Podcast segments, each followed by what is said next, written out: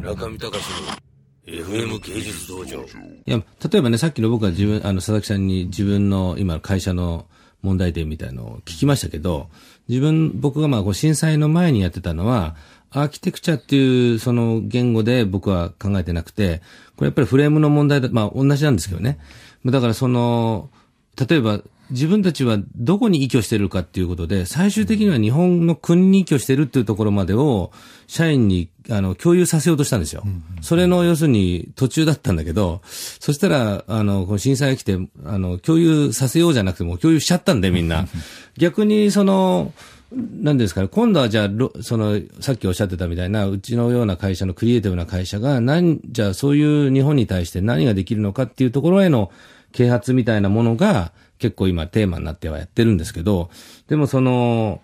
なんですか、とはいえ、おっしゃるように、それでゲルニカの例を出しましたけれども、その、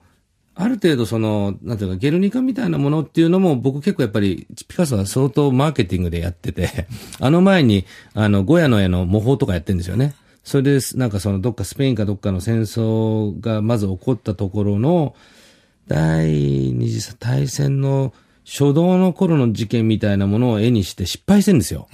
それで、リベンジなんですよ、あれ。なるほど。ゲルニカっていうのは。だから彼は、あの、すごいのは、徹底的にマーケティングの男なのに、一応、それゆえに結構歴史に残るようなものができてるっていう逆説があるんですよね。逆に岡本太郎さんとかピュアで、すごくピュアにやってるがゆえにローカルになっちゃってると。まあ、それは置いといて、だからその、とはいなんかその、なんだろう、今佐々木さんがこう結構いろいろ思考されていて、例えばそのチャリティーに対する疑義であるとか、その、じゃあ、今みんなややれることからやろうよ、当事者になろうよっていうことは、言葉でわかるんですけど、じゃあ本当はどうすればいいのかっていうのは、実は僕もわかんないんですよ。それはわかんないですね。例えばね、僕とかこの前の日曜日の高円寺のデモを見てて、最初はなんか悪態ついてたんですよ、僕。ツイッターでも。こんなことやったって無意味だぜ、と思って。というか、それは僕が25のくらいの時に反原発運動やってて、無意味だったんで。だけど、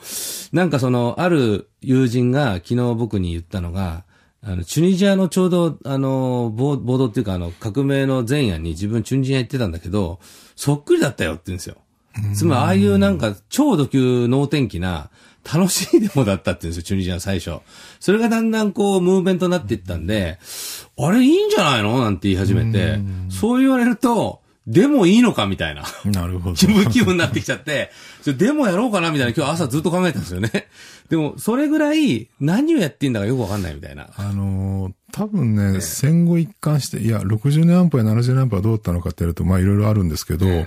その我々っていうのは、その、権力とかですね、政府とかっていうより大きなものに対する、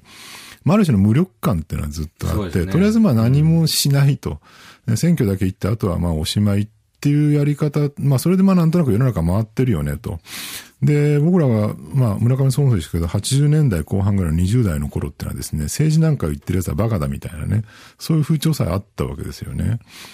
だから結局ね、今は何が起きてるかっていうと、そこ我々は政治につながらなきゃいけなくなってきたのに、そのやり方を知らないっていう、非常に馬鹿げた状況に陥ってるんじゃないかなっていう感じはちょっとするんですよね。何していいかわからないってそういうことだと思うんですよ。そうですね。うん佐々木さんはじゃあ、そう政治とのコミットメントみたいなものは自分の活動の流れの中で、やっぱりこう、強く意識されて活動されてるんですか？いや、今まではしてなかったですよね。うん、ただ少なくとも、その、政府の委員会とかにはなるべく出席して、そこで語るべきことは語ろうみたいなのをここ1、2年やってます。うん、で、それ以外にもまあそういうことについて情報発信、あるいは本を書くってこともやってきてる。だから結局それもだから、まあ、ネットの発信で、所詮ネットで言い合ってるだけじゃないかみたいな話もある。で、本を書いて、例えばマスコミの言論がいかに劣化してて、これからマスコミを抜きにした世論形成しましょうみたいな提案は何度もしてるんですけど、それがまあ、その、古い、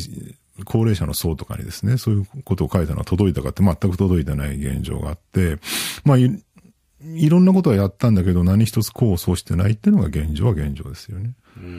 だ今回こそね、だからそれが実は突破される一つのきっかけになるんじゃないかって期待感は多分、かなりの人は持ってると思うんですよ。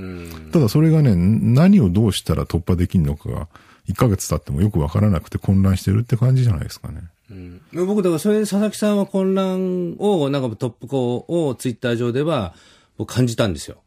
それよく、なんですかね、やっぱ現状レポートしてるのは新聞よりも生っぽい。で、あとは自分がその探してる人間に対する動機づけっていうものへのトリガーの数が多い。で、しかもそれが厳選されてるがゆえに、当たる確率が多そうだっていうところでしょうかね。それで、すごくこう、僕的にはなんか、あ、なんか前の佐々木さんは確かによくわかんなかったな、みたいな。いや、僕ずっとフォローしてましたけど、なん、なんかよくわかんない。賛成の反対みたいな。なんか IT 業界こうなってます、どうなってますって。だけどなんかそれが、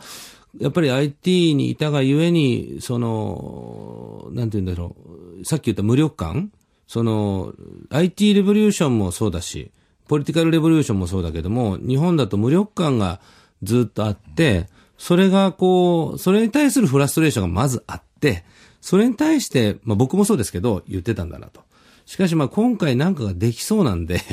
無力感から脱出して、なんか石を一個打ちたい。でもそれがやっぱりむ過去のように無駄打ちだと嫌なので、叶えちゃってるみたいなビビりがまあちょっとあって、打てない。で、例えば今佐々木さん言ったように、チャリティーじゃあ、打ったらね、打ったで、違うと思うんだよね、と言われちゃったりして、おっとこうね、墨がすくむとか。だそれで、で、僕自身は、まあ、そもそも、日本でそほとんど活動してないんで、日本のそういうコンテンツ、まあ日本の風景を外国に輸出する輸出屋さんなんで、その意味では、さっきおっしゃられたように、そのヨーロッパやアメリカの東の方やら、まあいろいろ日本から遠いところを持ってっては、そういうレポートをして、そのオークションやったりとかっていうのを企画はしてるんですけど、でも肝心なその日本の人たち、もしくは僕も日本人なんで、チャンスがそこに転がってんのに、それミスミスミスっててしまうのはもったいないというか、